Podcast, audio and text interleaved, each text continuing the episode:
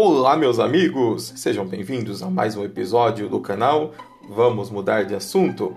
E hoje, nesse último episódio, abordando o Síndrome de Dom Juan, nós falaremos dos transtornos associados a essa patologia. Então, bora lá aprender mais um pouco. Os transtornos associados a síndrome de Dom Juan, é, nós abordaremos, abordaremos três, que são os transtornos de personalidade, que é o transtorno de personalidade antissocial, a psicopatia, também conhecido pelas práticas e tendências ao sadismo, que é ver o prazer, é, é sentir prazer em ver o outro sofrer. Então, a gente geralmente pensa nos famosos serial killers, que têm tendências agressivas, são altamente manipuladores e vivem na sociedade como se fossem uma pessoa é, normal. Estiver, é, interagem com pessoas, comportam-se como pessoas normais, mas eles são altamente dissimulados. Temos também transtorno de personalidade narcisista, são pessoas egoístas, egocêntricas, arrogantes, sem preocupação com com os outros, a não ser consigo, é, tem tudo voltado para si, é sempre o grande, o maior e a sua personalidade tende a dominar todas as outras, porque ele tem que ser o topo, ele sempre tem que ser em primeiro. E nós temos também o transtorno de personalidade histriônica, que geralmente acomete mais as mulheres, que o histrionismo é aquele comportamento exuberante, emotivo, colorido, muito dramático, com altíssima tendência a chamar a atenção para si mesmo, e que tem também como geralmente característica na mulher aquele aspecto da, da grande procura excessiva pela, pela a atratividade física, o comportamento sexualmente atraente, sedutor, a, aquela mulher que ela necessita ser todos os centros da, das atenções, só que também ela tem um alto egoísmo, é, uma insensibilidade aos sentimentos alheios no plano afetivo, uma necessidade intensa de seduzir e de conquistar o outro. Aí nós vamos perguntar, mas quais são as causas do dom juanismo? Bem, não existe exatamente uma causa, mas existe uma base multifatorial. Entre eles, é, nós podemos destacar que é, a síndrome da percepção do ruim, do sexo oposto, ou seja, através de uma rejeição, de uma negligência, de um abuso infantil, né? Então aí desenvolve essa capacidade de amar, é, é, essa frieza, esse egoísmo sem pena, sem remorso, sem culpa, e também muito presente por conta que acabamos de dizer naquele complexo de rejeição, quando a criança foi abandonada pelo pai ou foi abandonado pela mãe mãe, é, não, não teve uma afetividade é, maternal ou paternal, né? então houve falhas nesse processo. Então a criança ela, ela não é capaz de oferecer afeto porque ela não teve afeto. Né? Então ela acaba sendo egoísta, mas não no sentido é, consciente, é uma inconsciência.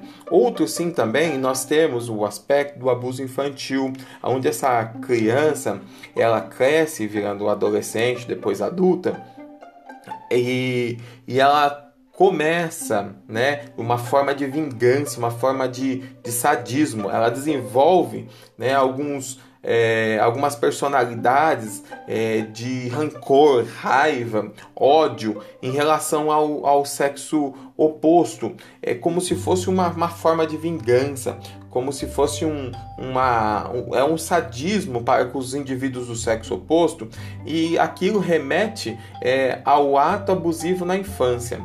Também nós temos alguns aspectos neuroquímicos que influencia essa pessoa sempre a buscar a forma radical, o prazer, o troféu, é sair da, da, da, da, da monotonia, da rotina, daquele tédio. Ela é avessa ao tédio, porque ela precisa buscar, ela precisa, ela necessita de, de estar é, sendo radical, adrenalina pura. E quando ela conquista algo que para ela foi difícil, aquilo foi um troféu, então é deixado de lado lado e ela vai, ela necessita, é, ela recomeça a busca é, por novas conquistas e novas excitações, porque o corpo pede, a mente pede, e, e, eu necessito ir à caça ao leão. Quanto maior seja o leão, mais difícil, é, mais vai ser a meu sentimento de vitória e maior vai ser o sentimento de conquista. É, Existem alguns ah, parâmetros aí na psicanálise, nós não vamos adentrar muito.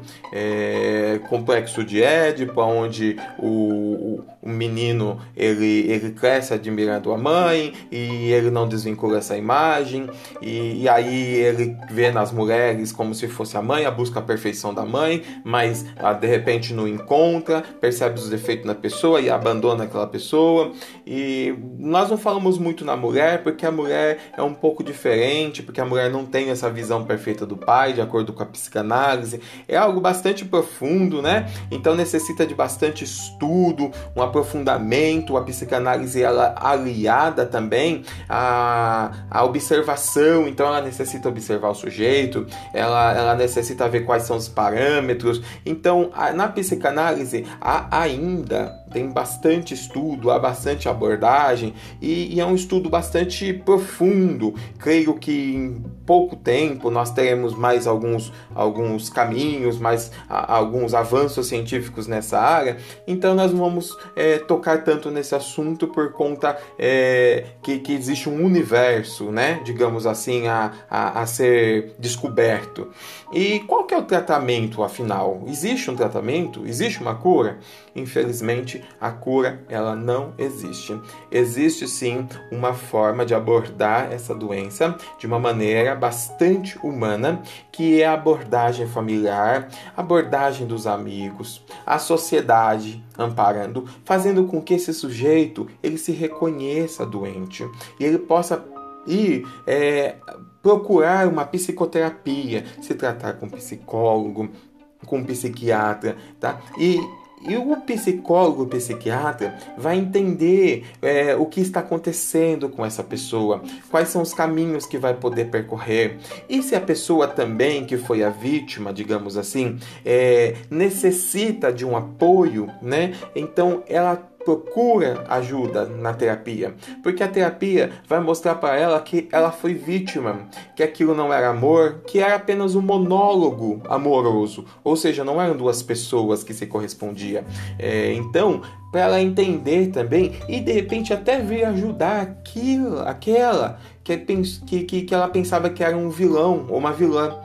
Então, há essa necessidade desse apoio, porque na síndrome do Dom Juanismo a pessoa geralmente não se reconhece como, como doente, por conta do seu comportamento, é, geralmente é, aquela pessoa é bastante exacerbada, então eu sou melhor, eu tenho é, coisas que os outros não têm, e para isso, essa prática de sedução, de, do amor irresistível, é normal, ela enxerga como normal, e muitas vezes até a própria família acha normal isto.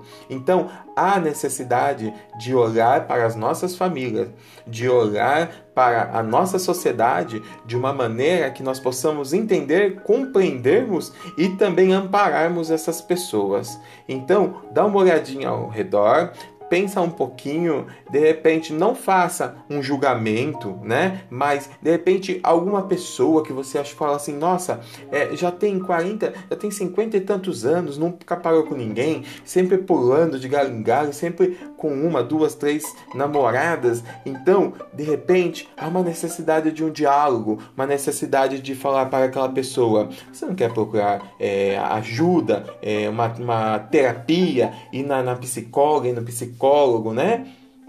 E com isto, a gente vai, vai dando oportunidade para, se, para essa pessoa se reconhecer, para entender né, a si mesmo, para entender o que acontece, é, para conseguir compreender o seu mundo.